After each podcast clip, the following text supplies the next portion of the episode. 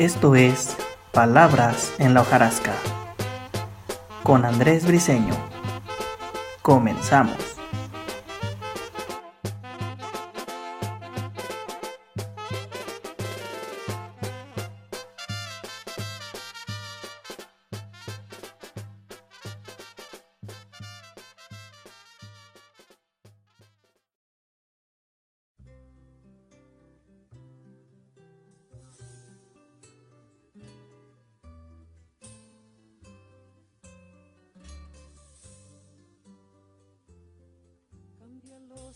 Superficial, cambia también lo profundo, cambia el modo de pensar, cambia todo en este mundo, cambia el clima con los años, cambia el pastor su rebaño, y así como todo cambia.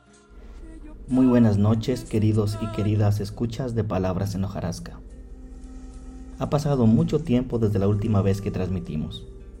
Ha sido una larga ausencia, pero por fin estamos de vuelta. Esta noche traemos para todos ustedes Anecdotario de la Desmemoria.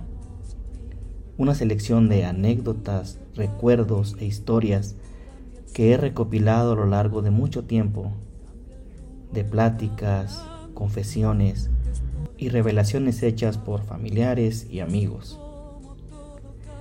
Algunas de ellas las cuento tal como las recuerdo. Otras quizá las escribí como quisiera recordarlas. Independientemente de los juegos que me haga mi mala memoria, están aquí para todos ustedes, para que no mueran, para que sigan presentes y sigan contándose. Que las disfruten.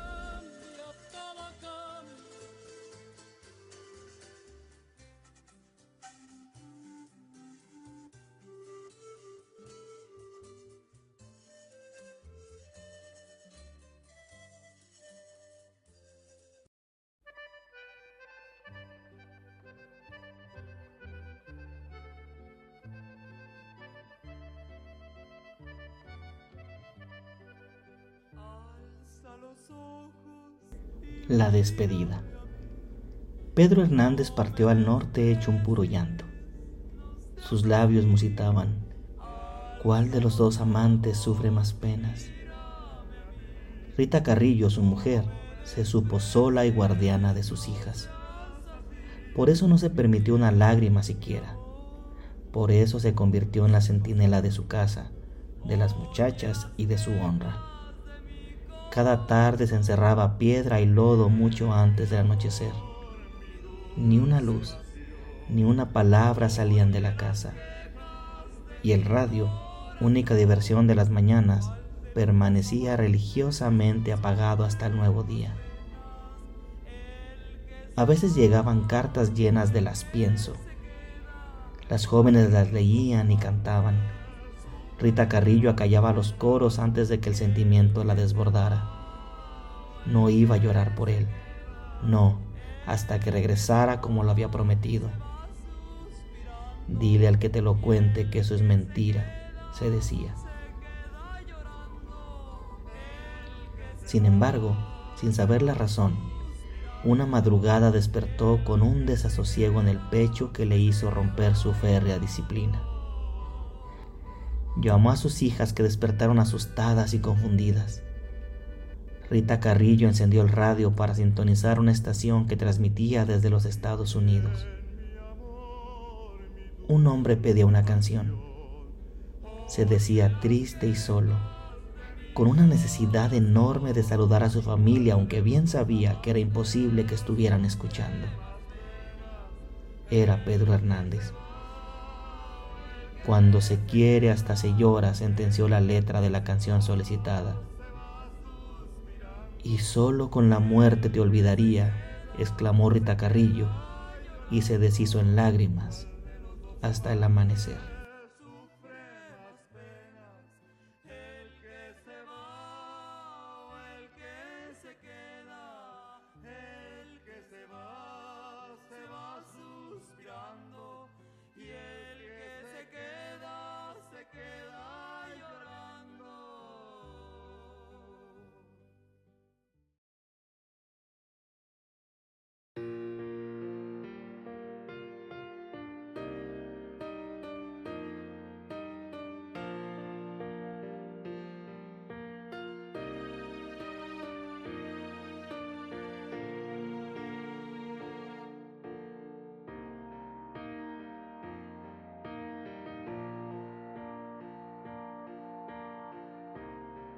Cantar al lomo de un burro.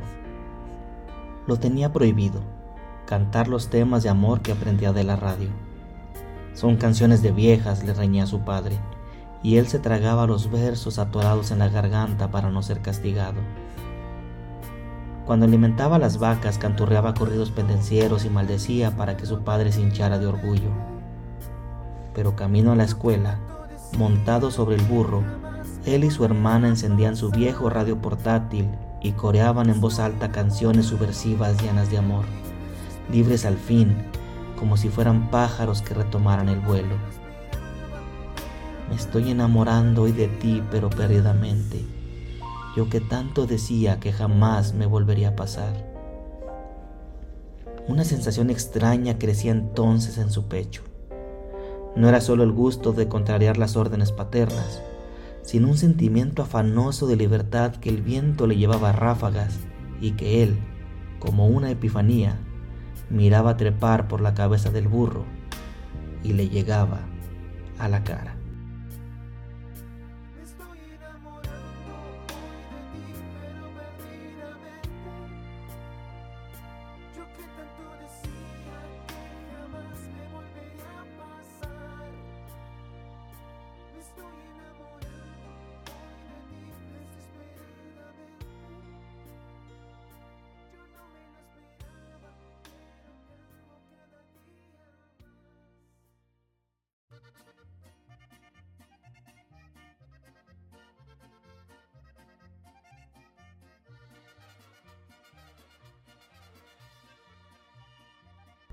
El billete.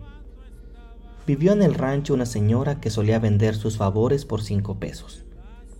Todo aquel interesado en una noche de amor debía pagar por adelantado. Las citas se concertaban siempre por la noche en un arroyo solitario.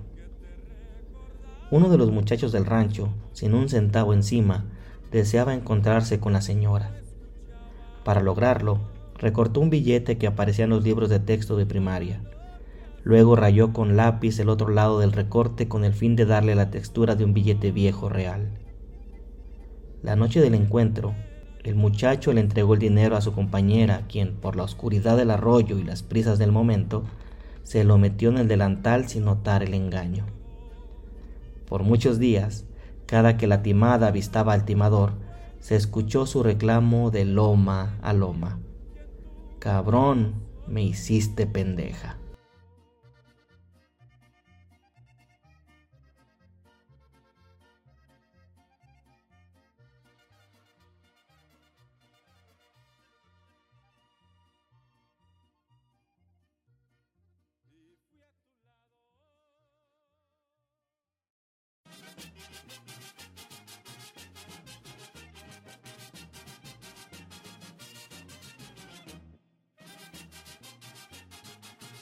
Simona. Las muchachas de Santa Rosa estaban cordialmente invitadas a un bautismo en un rancho cercano. Como no podían ir solas por su calidad de señoritas decentes, sus padres les demandaron un acompañante honorable. Una de las chicas invitó a Simona, que si bien era soltera, sus treinta y tantos años de edad y su recato comprobado la convertían en una excelente chaperona. Si va Simona sí, aceptaron complacidos los progenitores de la joven. Las demás muchachas del rancho hicieron lo mismo. Simona va a ir, me va a acompañar Simona, iré con Simona, dijeron de casa en casa. Todas obtuvieron el permiso. El día de la fiesta, las jóvenes se portaron a la altura y todo transcurrió sin incidentes hasta que llegó la hora de regresar a Santa Rosa. ¿Y Simona? ¿Dónde está Simona? se preguntaron al notar su ausencia. Y es que hacía rato ya que Simona se había ido juida con el novio.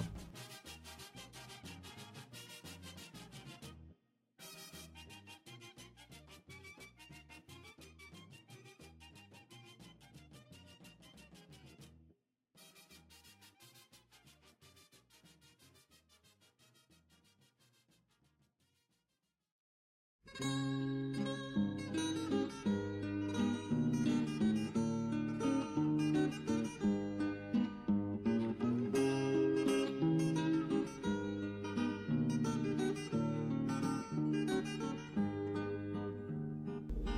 funerales del rey.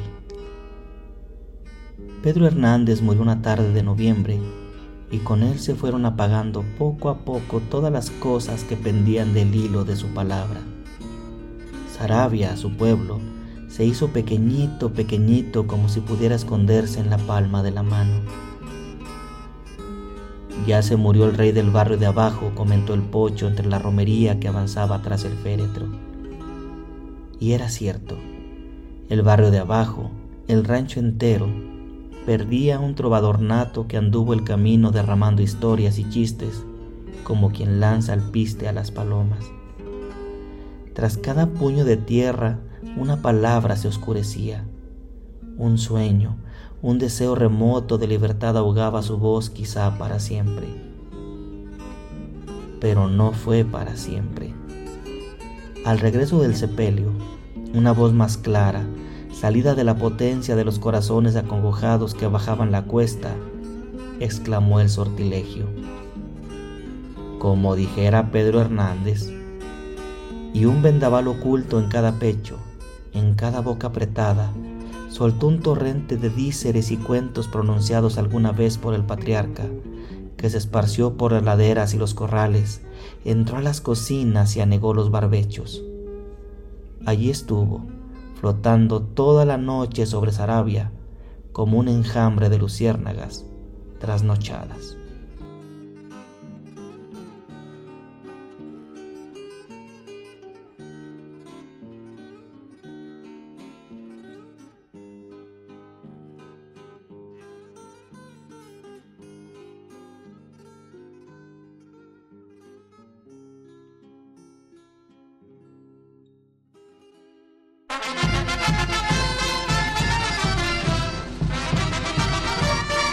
Sala de Lectura Caleidoscopio presentó Palabras en la hojarasca. Hasta la próxima.